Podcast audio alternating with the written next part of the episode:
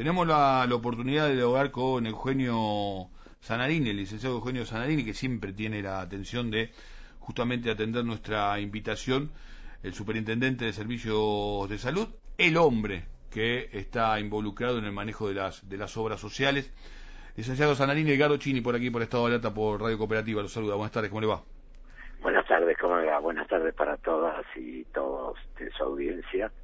Este, y bueno, fue noticia hoy por el comunicado de la CGT, pero venimos sacando resoluciones ya hace este, casi un mes y venimos trabajando desde el mes de agosto eh, del año pasado en este tema. Sí, yo lo recuerdo bien, incluso lo hemos entrevistado en ese en ese momento eh, cuando yo hablaba de, del tema de, de, fusiones, usted utilizaba incluso. Sí, cambiamos el sistema, incluso tuvimos que eh, cambiar el sistema, que era un sistema por formulario. Lo que pasa es que todo seguramente habrá sido en negociación con, con, con, los propios gremios, con los propios sindicatos, con, con los propios administradores de las de las obras sociales y lo que hace ruido es el calificativo de fraudulento, Sanarini. Y eh, porque no no cabe otra palabra, yo no la puedo usar como funcionario, la CGT tiene todo el derecho de decirlo, pero nosotros de momento que las anulamos las opciones es porque son apócrifas, porque eh, este, pero no estamos hablando, yo creo que hay que separar cuando uno ve la cantidad que ya llevamos cerca de más de 5.000 anulaciones. Más de 5.000 anulaciones de... Esto empieza porque... De obras sociales, o sea, por lo menos de sellos de obras por sociales. Ahí, por ahí nos damos cuenta que en plena pandemia, pero no en plena pandemia, en plena cuarentena, se estaban produciendo miles y miles de traspasos de una obra social a otra.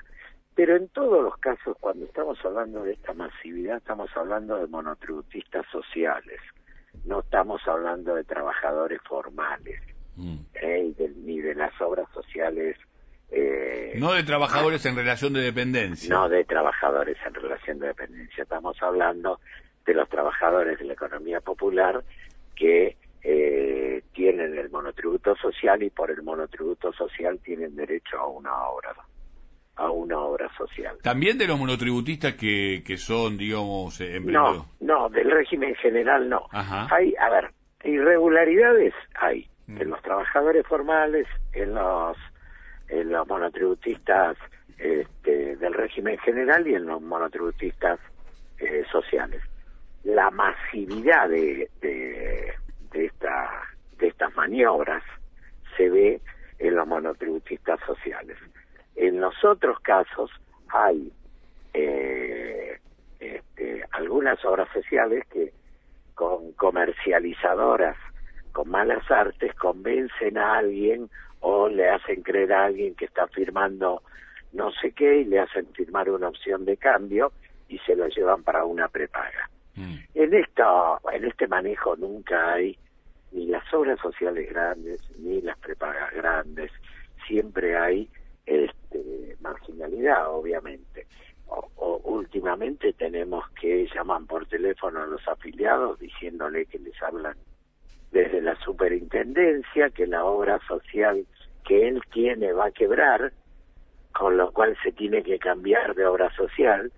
Y hay gente que, que cree y lo hace. Y después cuando necesita un servicio no lo tiene y viene y nos hace la denuncia. Bueno, todos esos casos son los que estamos investigando ahora. Estamos para hacer denuncias penales ya, en muchos casos. Ajá. Este, ¿Denuncias penales basadas en qué, por ejemplo? Y, por ejemplo, basadas en firmas falsificadas, que vienen los afiliados y le decimos está su firma y dice, no, yo nunca firmé, ni nunca opté, ni nunca cambié de obra social. Ajá. Este,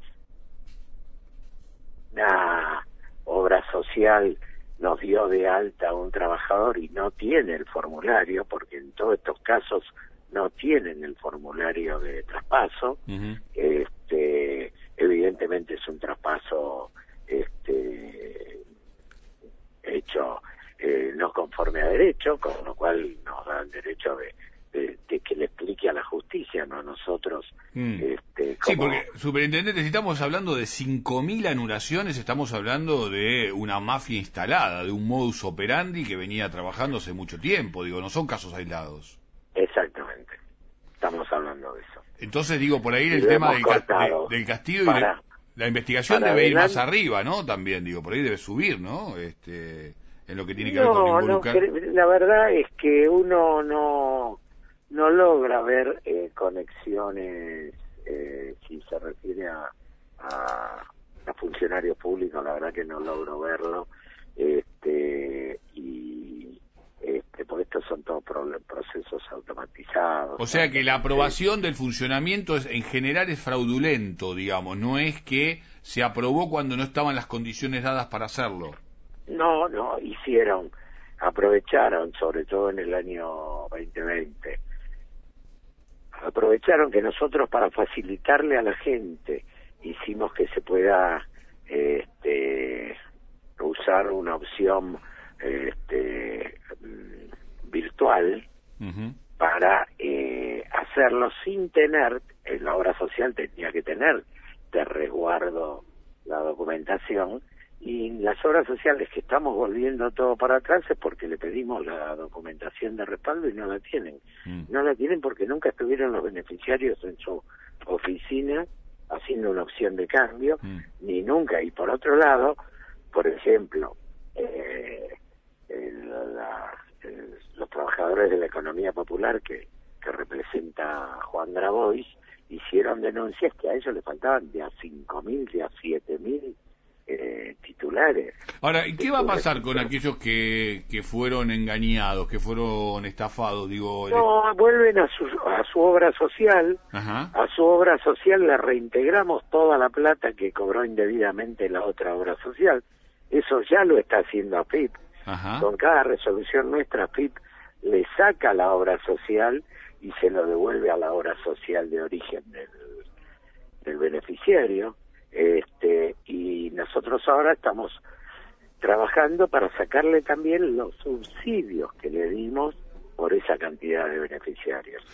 Este proceso, este proceso Sanarini es, es también en, en paralelo eh, con uno que también eh, anunciaba eh, por estos mismos micrófonos en lo que era la reducción de cantidad de obras sociales, digo, más allá de la cuestión de que sean apócrifas, digo, ¿hay algunas que se ven que son no viables o eso es más... Sí, también hay dentro de este grupo algunas que son no viables, pero no tiene nada que ver una cosa con la otra. Pero digo, se sigue avanzando también en esta Sí, sí, este sí, ya hemos citado a algunas obras sociales, ya le hemos planteado la necesidad de que se tienen que este, funcionar y que tienen que, ya estamos trabajando muy fuerte en eso, obviamente este, tratando de hacer todo con con el mayor consenso. Sí, porque han fracasado, anteriores políticas han, han, fracasado, cuando fueron las políticas de regulación de obras sociales o cuando se hicieron los pools de obras sociales, recuerdo en la época de Carlos Menem, digo, este, fracasaron finalmente estas iniciativas. Sí, yo creo que, bueno, ahí el tema, todo el tema de reconversión con el préstamo, los préstamos del Banco Mundial y demás, fue más este una asistencia financiera mm. que una verdadera modificación del sistema. Mm. Hoy creo que tanto dirigentes sindicales como profesionales de las obras sociales, de la gestión de las obras sociales y nosotros estamos todos convencidos que el sistema hay que modificarlo. Mm. Este, o sea que el momento también la coyuntura es distinta, ¿no?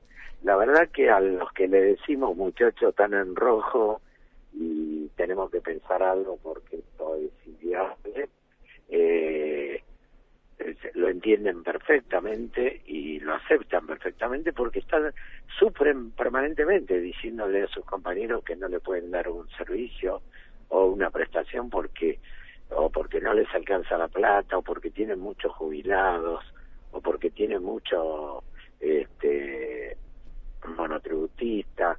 Eh, hoy hoy estaba hablando con una persona que tiene que pagar un Solgesman, que es una medicación de Novartis para la atrofia de la médula espinal, este, que vale 2.125.000 dólares. Bueno, sí, hay muchos casos en lo que tiene que ver con... Sí, el, caso de Valentina Galeno, el caso de Emma. Hay varios casos donde por ahí eh, lo que se está buscando es que algunos fallos se modifiquen, ¿no? Digo, porque es verdad que se le da la garantía al trabajador, obviamente, que es el más débil, para que reciba la cobertura de la patología que tienen, pero paralelamente se le quiere pedir al Estado que ayude al sostenimiento de esa obra social de alguna forma, ¿no? Claro, porque eh, obviamente que si alguien dos millones doscientos mil dólares, eh, estamos hablando de 200 millones de pesos. Mm, eh, y los jueces a veces no, no vigilan esa instancia, no tienen en no, cuenta no, no, no, claro, no.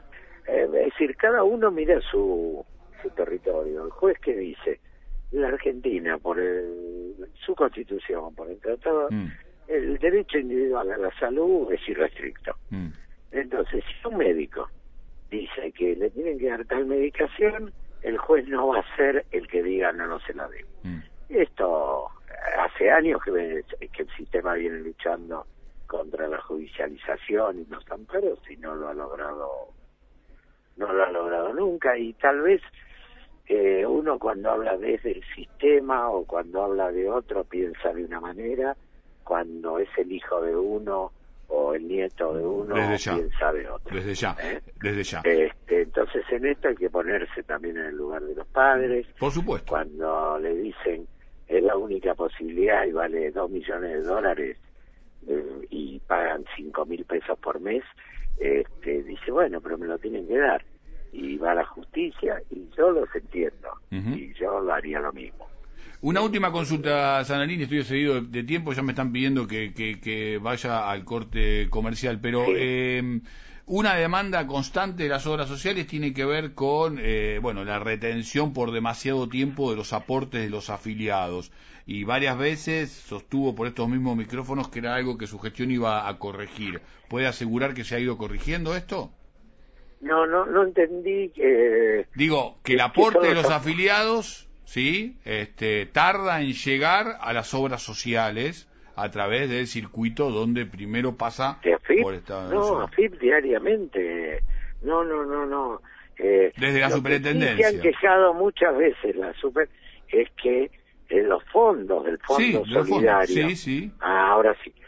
no, nosotros ahora estamos anticipando eh, hemos bajado el año pasado muchísimo todo el fondo solidario y eh, incluso casi 20 mil millones de pesos más que estaban en las cuentas de la super sin distribuir. No, no, eh, somos muy conscientes de la necesidad que tiene hoy el sistema de salud, somos muy conscientes de la necesidad y lo que queremos de que le paguen mejores aranceles a las clínicas y sanatorios, este, así que que todo lo que podamos hacer para que les llegue dinero a las obras sociales lo estamos haciendo, no bajo ningún punto de vista. Eso se revirtió totalmente.